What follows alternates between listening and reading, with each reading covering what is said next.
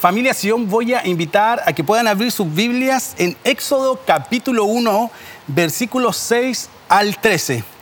Y leemos juntos. Murieron, José y sus hermanos y toda aquella generación.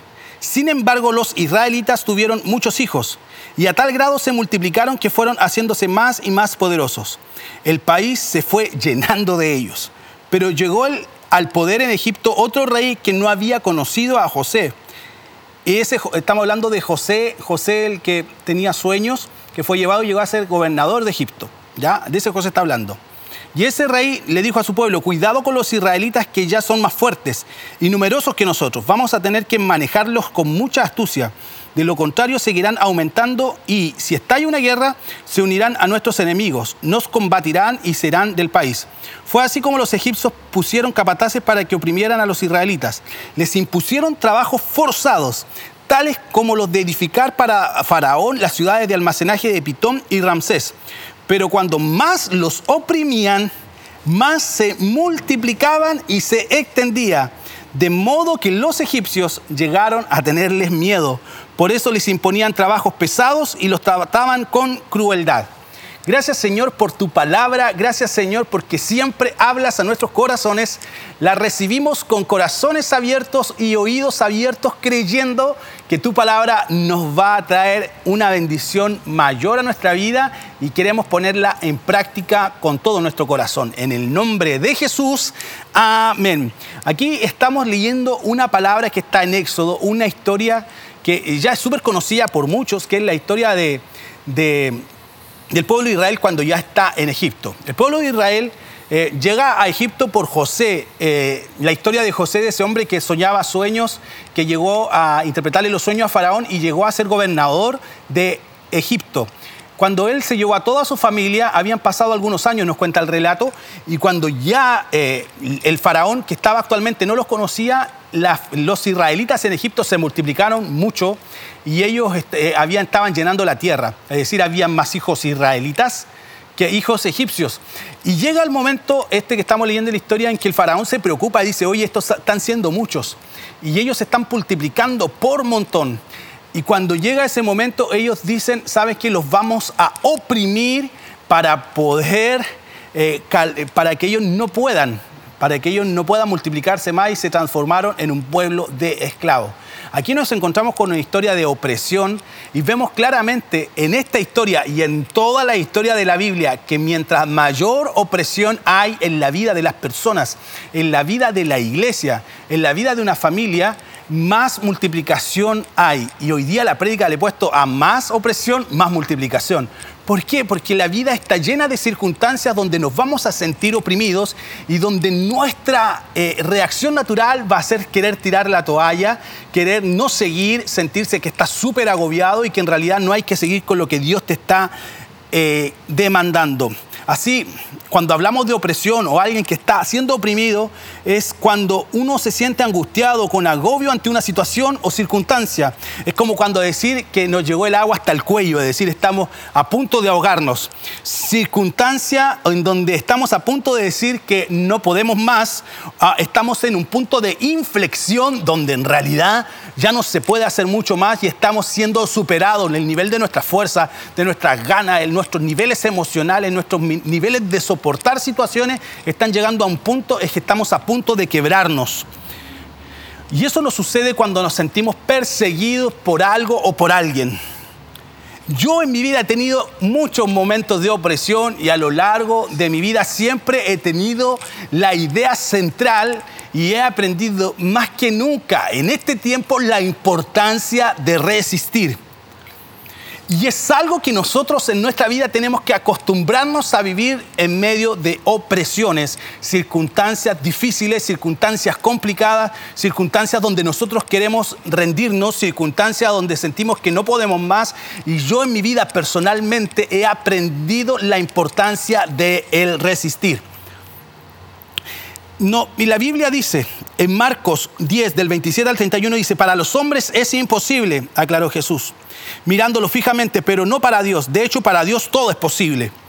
¿Qué de nosotros que lo hemos dejado todo y te hemos seguido? Comenzó a reclamarle Pedro.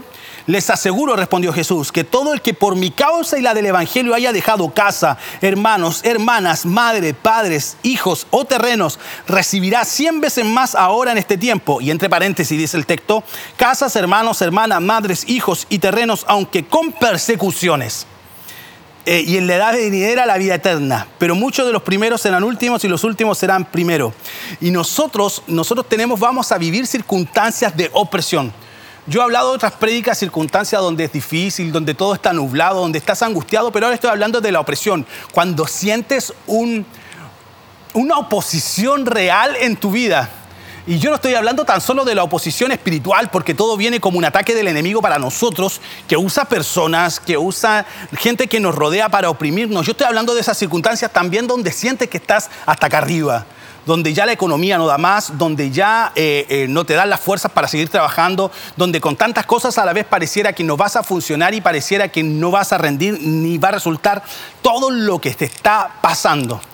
A mí personalmente me ha pasado muchas veces. Yo me acuerdo en tiempo, hace unos años atrás de universidad, estaba terminando la carrera en la noche. Estudié, eh, terminé la universidad estudiando en Executive, que es un sistema que tengo tres veces la semana, clases de 7 a 11 de la noche.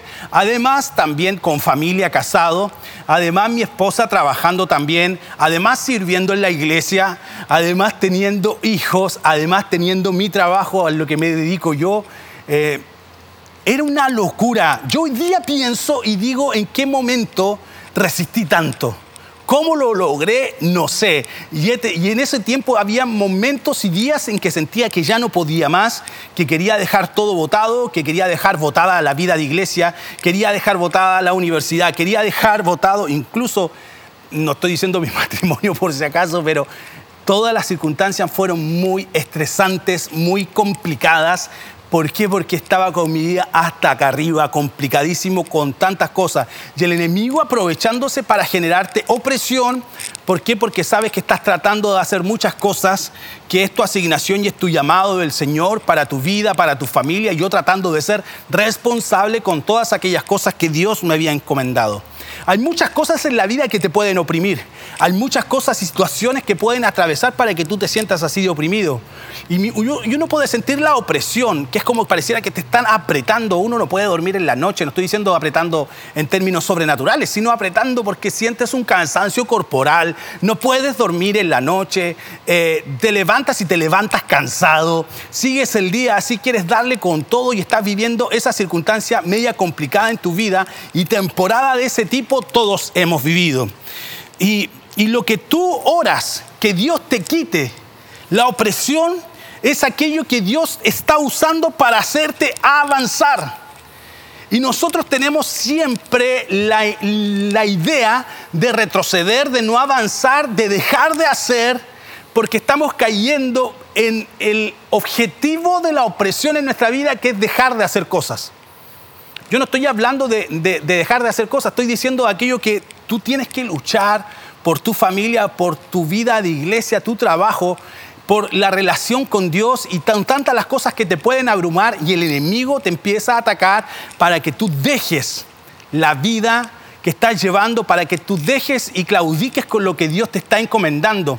Pero por aquello que tú estás orando, es aquello, es es lo mismo por lo que Dios está queriendo en tu vida usar para querer avanzar sobre ti.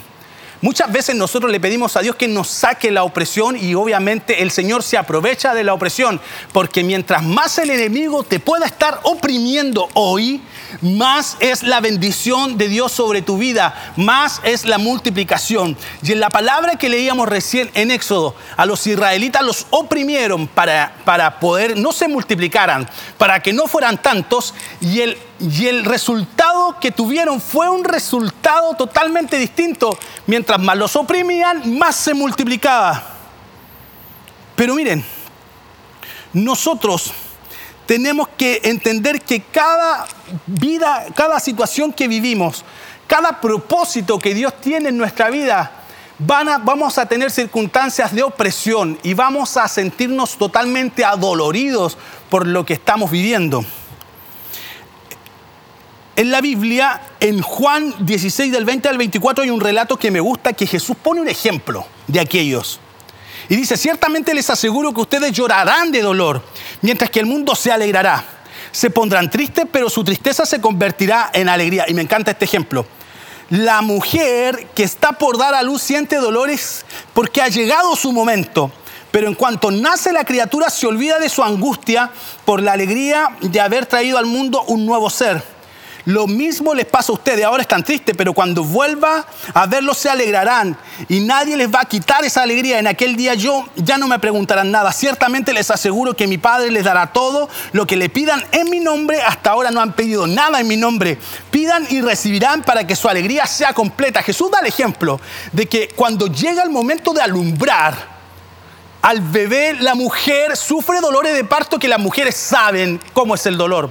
Nosotros los hombres es inimaginable lo que pueden sentir una mujer. en ese momento dicen, yo no, ¿por qué voy a tener esta guagua? Nunca más, nunca más tengo un hijo. Pero cuando tienen el bebé en sus brazos, eh, se olvidan de todos los dolores que pasaron. Eso mismo nos pasa a nosotros cuando estamos en momentos de opresión, de dificultad. Es muy doloroso, pareciera que ¿por qué estoy viviéndolo? ¿Por qué estoy metido en este asunto? ¿Por qué estoy creyendo en el proyecto de Dios para mi vida? ¿Por qué acepté este desafío? Y sienten que los dardos del enemigo, los dardos de personas, de familiares, de personas que quieren verte mal, de personas que anhelan tu fracaso, están sobre ti y ya no pueden lidiar con eso y estás pariendo un propósito importante en tu vida cuando de después el propósito lo tienes en tus brazos, te olvidas de todas esas circunstancias. ¿Por qué? Porque siempre la opresión va a traer multiplicación a tu vida. Y la opresión que estás sintiendo hoy en tu vida traerá un mayor peso de gloria sobre tu vida. Mientras mayor sea la opresión, los niveles de bendición que se desatan son aún mayor. El ejemplo que tenemos de la perla, una ostra que es un molusco, en un momento determinado una arenita entra, una piedrecita muy pequeña dentro del molusco. La ostra al sentir eso empieza a cubrirlos de capas, empieza a contraerse, a contraerse. ese proceso es muy doloroso y llega un momento de tanta contracción y tantas capas que le coloca el molusco a la ostra que se transforma en una hermosa perla. El ejemplo del carbón. El diamante es un carbón, en un momento fue carbón, y con tanta presión de la tierra, de temperaturas altas, tantas dificultades vivir ahí abajo, se transforma en un diamante. Y el arco y la flecha, para que llegue bien lejos la flecha, tiene que tensarse bien el arco. Mientras más tenso esté el arco, la flecha mayor distancia alcanzará. Por eso hay bendiciones en tu vida que solamente van a ser soltadas en tiempos de opresión. Y Dios permite los tiempos de opresión sobre tu vida para que los niveles de bendición sobre tu vida sean alcanzados. Mucha gente dice y, y de repente dicen, oye, ¿cómo este empresario logró tanto? Cómo este pastor que lleva la media iglesia que tiene, cómo esta persona ha logrado tanto, pero esa gente que opina de la gente o que opina de uno, no sabe todos los momentos de opresión que ha tenido que resistir, opresión del enemigo, opresión de circunstancias, opresión de que la gente pueda hablar mal de ti, opresión de que la gente te envidie, opresión de que definitivamente sin tú hacerle nada a nadie, la gente te hace la guerra. ¿Por qué? Porque el enemigo va a ocupar situaciones para oprimir pero quiero animarte en este día que ante mayor sea el nivel de opresión, mayor va a ser la multiplicación que Dios va a traer a tu vida. Y por muy difícil que sea, hoy día estás angustiadísimo con lo que estás viviendo, mañana el nivel de bendición será aún mayor sobre tu vida y no te darás ni cuenta la multiplicación que Dios dará sobre ti. En Santiago capítulo 4, versículo 7 dice, así que sométanse a Dios y resistan al diablo y él huirá de ustedes. Resistir es la clave. En tiempos de opresión, resistir es la clave. Poder aguantar el chaparrón, siempre dice mi papi. Aguanta el chaparrón que viene, el tiempo malo, resístelo. Resístelo con fuerza, resístelo creyendo en Dios porque va a pasar. Solo una temporada. Y el diablo con todo su ataque, con todo lo que está queriendo hacer con tu vida, el enemigo, para destruirte, para destruir tu vida, tu propósito, tu familia, él va a huir de ti, pero él no sabe que después de eso vas a tener una multiplicación mayor. Y nosotros tenemos que con urgencia en la vida personal y en la vida de iglesia desarrollar un músculo que se llama el resistir.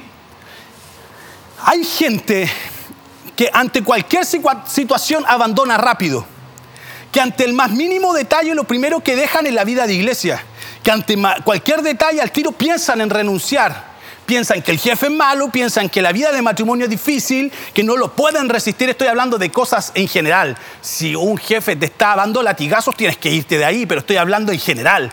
Estoy hablando en general de las cosas que podemos vivir nosotros. Si una mujer está sufriendo violencia intrafamiliar, tu llamado no es a resistir, tu llamado es a denunciar. Pero mira, el tema es que la sociedad actual y nosotros los cristianos tenemos que aprender a desarrollar el músculo de la resistencia. Queremos todo rápido, nos resistimos mucho. Nos resistimos mucho. Yo, por ejemplo, a mí me cuesta resistir el agua fría. De pequeño, mis familiares saben, se reían de mí. Un día me fui a quedar a la casa de mi tío Luciano, vivía en otra ciudad con mi tía, y, y mi tía se reía de mí porque salía del baño con la espalda sequita porque en realidad me mojaba solamente esta parte de aquí y un poco el pelo porque el agua estaba muy fría y porque, mm, porque estaba helada el agua ese día. No sé si no tenían califón, no, si tenían, pero en realidad estaba helada y todos se reían de mí. Siempre me molestaron por el agua fría. Me cuesta tirarme de una, un chapuzón en, el agua, la piscina o donde sea. Y, he hecho métodos para poder aprender a resistir el agua fría de mi, cuando eh, me voy a duchar o voy a un lugar de entretención y agua fría hay ahí o en la playa. Me pasa una y otra vez. He visto personas, por ejemplo, un día mi sobrina estábamos en la nieve y habían aguas calientes cerca de la nieve y mi sobrina se metía en el agua caliente y después se hacía escalopas, decimos acá en Chile, se revolcaba en la nieve fría. Y de repente nosotros ante cualquier situación no estamos acostumbrados a resistir. A la primera que el jefe te exige un poco, no, este jefe no es de Dios y te vas. A la primera que la cosa se pone complicada en tu vida, dejas tu servicio en la iglesia. A la primera, no, hermanos, el, el, tema está en que te estás perdiendo una multiplicación y una bendición que Dios tiene para ti que solamente se desata cuando aprendes a resistir. Nunca en la historia de la iglesia ningún avivamiento ha nacido después de un tiempo de risa. Siempre los avivamientos han nacido un tiempo por tiempos de dolor y tiempos de llanto. Nunca un avivamiento en la iglesia, en la historia de la iglesia, ha nacido porque todo está muy lindo. Siempre viene el avivamiento en temporadas de incomodidad y gran opresión. Viene cuando te tiras de rodilla y es el momento preciso donde cuando te tiras de rodilla dices, yo no puedo seguir, Señor, ayúdame, ya no lo resisto y tienes que arrodillarte porque ya no soportas más la opresión en tu vida y necesitas arrodillarte y pedirle a Dios que te ayude y empiezas a clamar a un Dios que responde, un Dios que responde cuando estás sufriendo y estás en opresión. Jamás en la iglesia los grandes moveres de Dios vinieron cuando todo estaba en calma. Siempre había un caos alrededor, siempre estaba pasando algo complicado y el Señor tiene algo poderoso siempre. Por eso tienes que entender que el tiempo de opresión en tu vida es un tiempo que tienes que aprender no a disfrutar, pero sí a resistir y a resistir con el Señor porque después de eso viene desatada una multiplicación sobre tu vida. A mayor opresión, mayor multiplicación. Cuando Sadrán, Mesaya y Abednego fueron tirados al horno de fuego, el enemigo nunca se imaginó que después de ese suceso iba a haber un avivamiento, iba a haber una conmoción en Babilonia que hizo que el rey dijera que al Dios que adorarían todos sería el Dios de Sadrach y Mesach y Abednego. Cuando Daniel fue echado al foso de los leones, nunca pensaron lo que iba a provocarse. Cuando Jesús estaba siendo crucificado, el enemigo pensaba que lo estaba matando, pero jamás pensó que esto provocaría la resurrección de Cristo, la salvación de personas, el nacimiento de la iglesia y la salvación para toda la humanidad. Mientras mayor sea el nivel de tu opresión, mayor va a ser el nivel de tu multiplicación. Si hoy día estás viviendo opresión grande, alégrate porque tarde o temprano verás la multiplicación de Dios en tu vida y cómo Dios va a hacerte abundar en cosas que estás soñando. Por eso en este día la palabra se llama a mayor opresión, mayor multiplicación y quiero compartirte algunos pensamientos sobre esta palabra. Primero, la opresión siempre va a producir la intervención divina.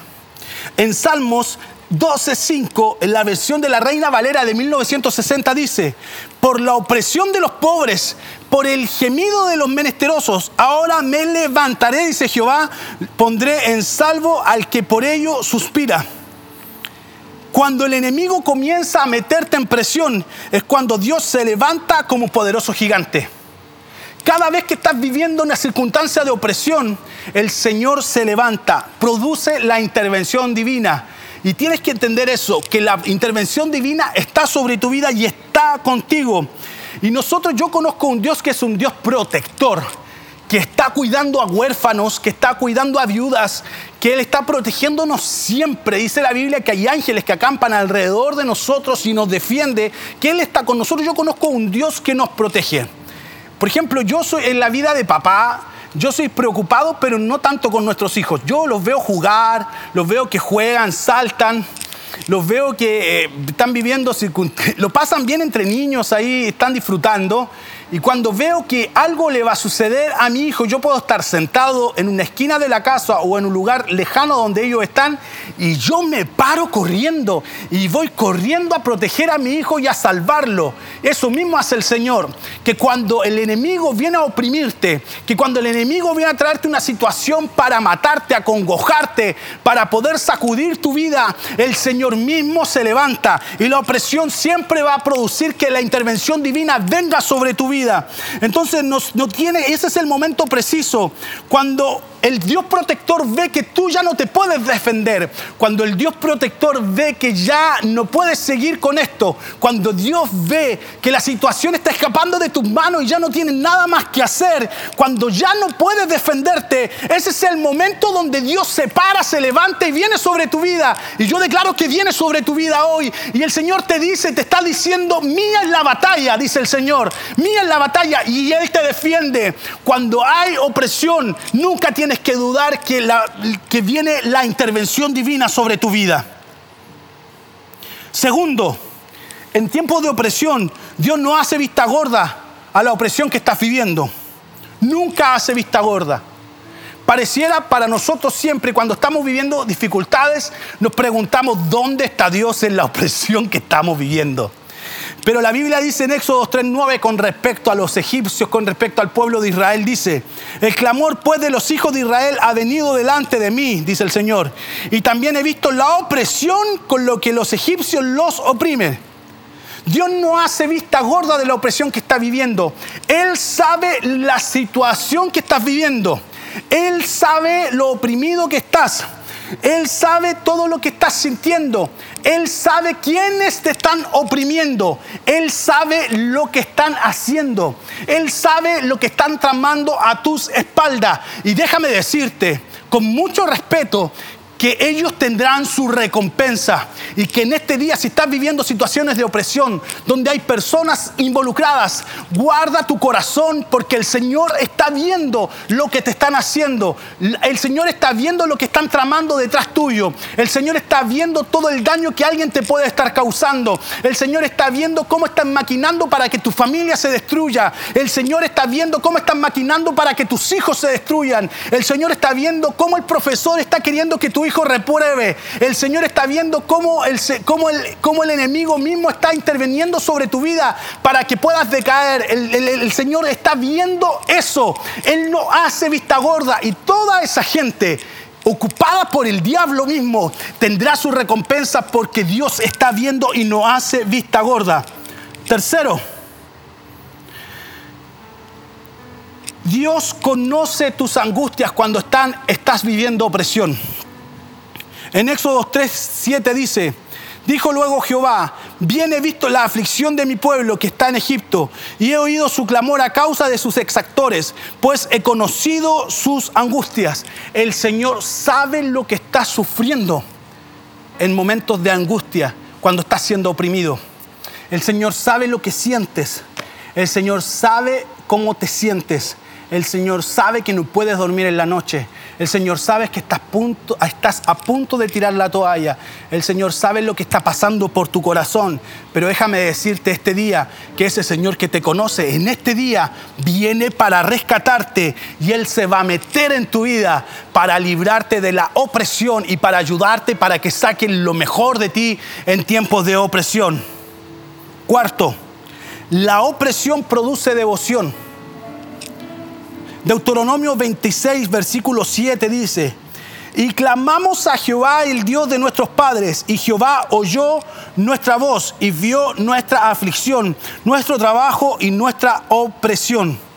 Cuando nosotros estamos viviendo tiempos de opresión, en la gente y en nosotros se enciende la devoción. Amigo, yo he visto gente que no le reza ningún santo. Gente que ni por si acaso cierra los ojos en las reuniones. Gente que no tiene ninguna chispa encendida por Dios. Pero cuando están viviendo opresión, hablan hasta en lenguas. Se arrodillan, claman, vienen a todas las reuniones de oración, están en todos los tiempos y porque están siendo oprimidos. Hay muchas cosas, hermanos queridos, que nuestra devoción con Dios se enciende cuando estamos viviendo tiempos de opresión mis mayores momentos con el Señor y mis tiempos de mayor calidad con Él siempre se han encendido en tiempos de devoción, cuando no me queda ninguna otra, otra circunstancia que más que confiar en Él y creer que Él está conmigo. Amigo querido, si hay algo que saca provecho de la opresión, es que nosotros nos volvemos con una llama encendida delante de Dios para buscarlo, para estar con Él. Ponemos música cristiana, exaltamos a Jesús, leemos la Biblia, estamos totalmente encendidos. ¿Por qué? Porque la opresión produce devoción.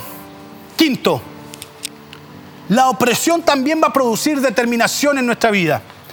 Un día leí una historia de una pareja que fue a un tour, un matrimonio, y dentro del tour se metieron a un, a un río lago que estaba lleno de cocodrilos, bien grandes.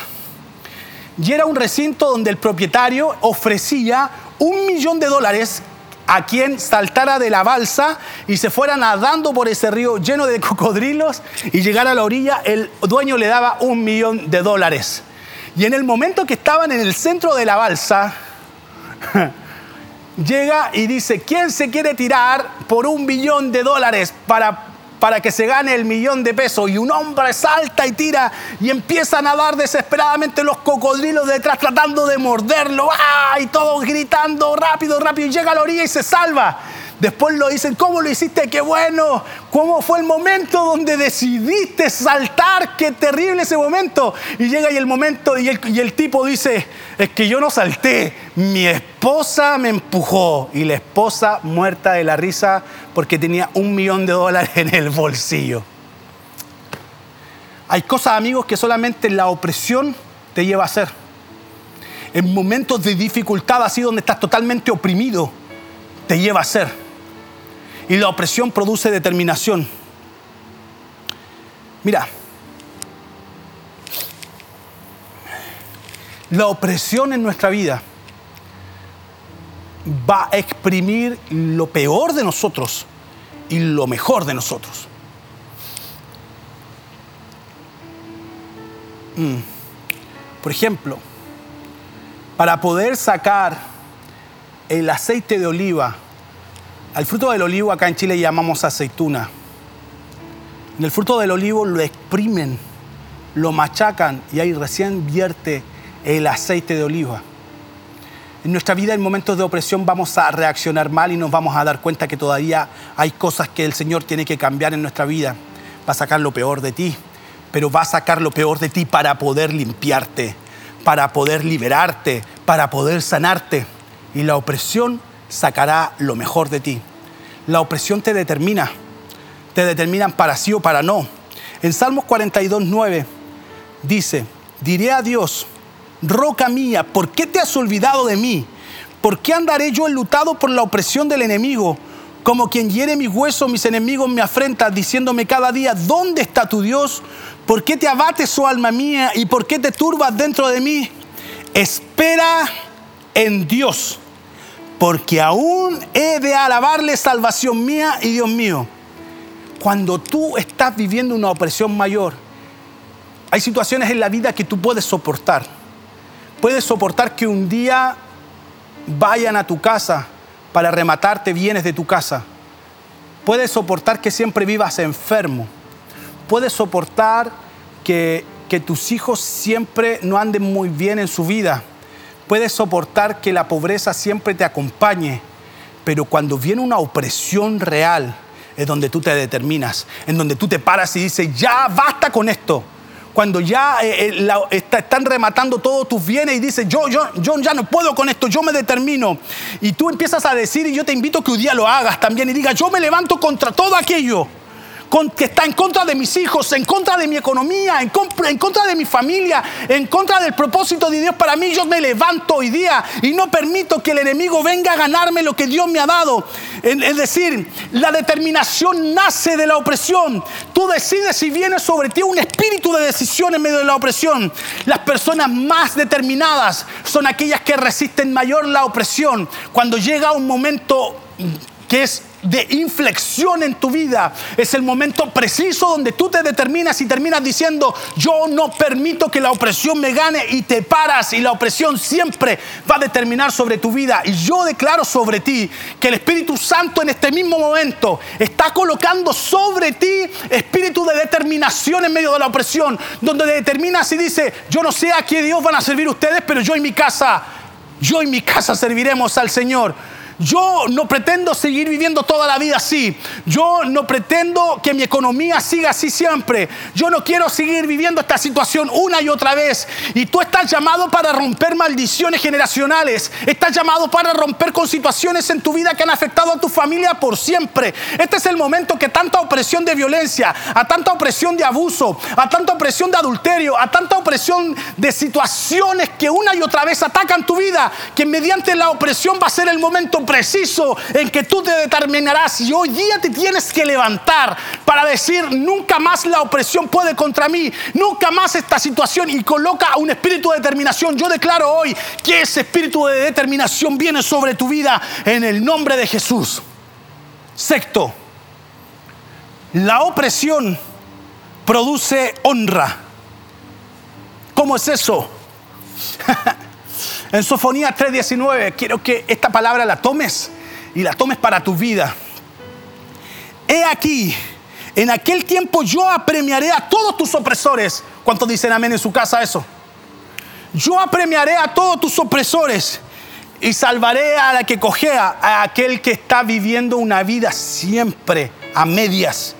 Que circunstancias y una otra vez lo están oprimiendo, que circunstancias una otra vez lo están, lo están sacudiendo, que ha tenido que arrancar de varias viviendas porque le quieren, le, quieren embargar las cosas, porque tiene que andar arrancando de los acreedores, de los acreedores, porque tiene una y otra vez arrancando de los fracasos, arrancando de la vida pecaminosa, arrancando de circunstancias de opresión donde no pueden continuar y están siempre viviendo a media escala. Por eso cojea. Cojear significa funcionar con una pierna bien y no caminar constante. Como dice el Señor, te salvaré, salvaré a la que cojea y recogeré a la descarriada y os pondré por alabanza y por renombre de toda la tierra. Opresión produce honra. ¿Y por qué Dios hace esto? Porque Dios le encanta lucir todo lo que Dios está haciendo contigo con aquellos que te oprimen. Yo declaro sobre tu vida que todos aquellos que te oprimen verán la gloria de Dios en ti. Todos aquellos que desean que tu familia se destruya verán como tu familia es fructificada. Todos aquellos que desean que tu empresa se destruya verán como tu empresa crece. Todos aquellos que crean que la iglesia se destruye verán cómo la iglesia crece más y más. Todos aquellos que quieren que tu, que tu vida, que tus hijos se destruyan, verán como tus hijos serán honrados. Todos aquellos que te quieren ver destruido, pobre y deprimido, te verán saltar de gozo. ¿Por qué? Porque Dios, la opresión siempre va a producir honra. ¿Y por qué? Porque Dios le encanta mostrar que Él es un Dios bueno y mostrarle al enemigo lo que Él puede hacer con alguien que le ama, que ama a Dios. La Biblia dice dice que Él va a aderezar mesas delante de nuestros angustiadores en el Salmo 23. Mira, aderezar mesas significa que Él prepara un banquete en presencia de todos aquellos que te angustian, el que habla mal de ti, el que te envidia, el que te hace la vida imposible, el que te hace la vida imposible en el trabajo, verá como Dios te va, a te va a promover a un mayor trabajo y mayor aún vas a dejar de ser un trabajador y vas a transformarte en un empresario. Y ellos verán eso, ¿por qué? Porque la clave está en resistir. ¿Para qué? Para que vean que Dios multiplica al que resiste la opresión, porque Dios sacará lo mejor de ti cuando estás viviendo en opresión. Y por último, la multiplicación produce, perdón, la opresión produce multiplicación. Digo este punto final para decir que mientras los egipcios más oprimían a los israelitas con trabajos pesados, más se multiplicaban. Hoy día puede ser que estás sintiéndote así oprimido yo me he sentido muchas veces así, donde siento que ya no puedo más. Así como Faraón y los egipcios oprimían a los israelitas porque le tenían miedo, el enemigo te oprime porque te tiene miedo y no quiere que llegues a tu propósito ideal, final que Dios tiene contigo. La opresión trae multiplicación. No te olvides de eso. La opresión trae multiplicación y verás después de la opresión que estás viviendo todo lo que Dios va a multiplicar en tu vida. No te olvides, uno, la opresión trae intervención divina. Dos, Dios nunca hace vista gorda de la opresión que estás viviendo. Tres, Él conoce la angustia que te produce la opresión. Cuatro, la opresión va a provocar devoción en tu vida. Cinco, la opresión va a producir determinación y vas a determinarte a romper con cosas que incluso ni tus antepasados rompieron. Seis, la opresión te va a producir honra. Ocho, y la siete, perdón, y la opresión te va a producir multiplicación. Si estás viviendo opresión, yo te quiero animar en este día que lo mejor está por venir. Somos optimistas, que aunque el mundo esté muriéndose a pedazos alrededor nuestro, Dios está contigo y Él te va a fructificar. Donde quiera que estés, levanta tu mano, por favor.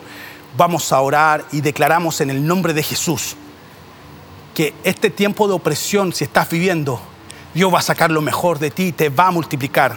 No sabrás cómo saliste de ahí, no sabrás cómo se pagaron las cuentas, no sabrás cómo terminaste la carrera, no sabrás cómo pasó el año y viendo que todo era negro y complicado y viviste oprimido por lo que el enemigo te estaba generando y aprovechando sobre tu vida, verás tu vida multiplicada.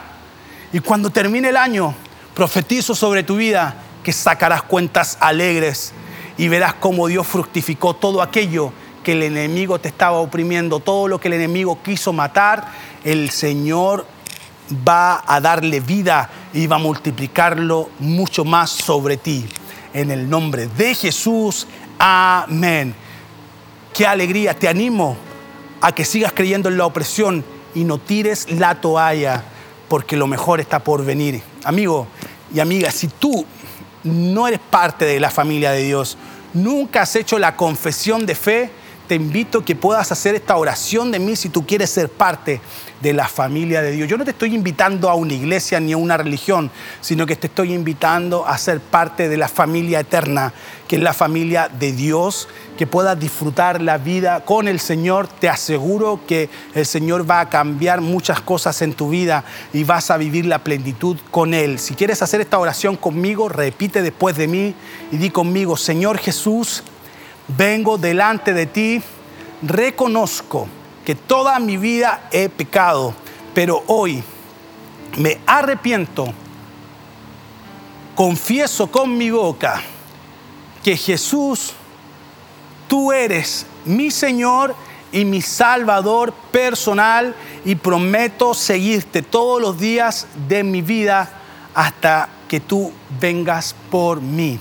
En el nombre de Jesús, Amén. Si hiciste esta oración conmigo, bienvenido a la familia de Dios. El Espíritu Santo está contigo.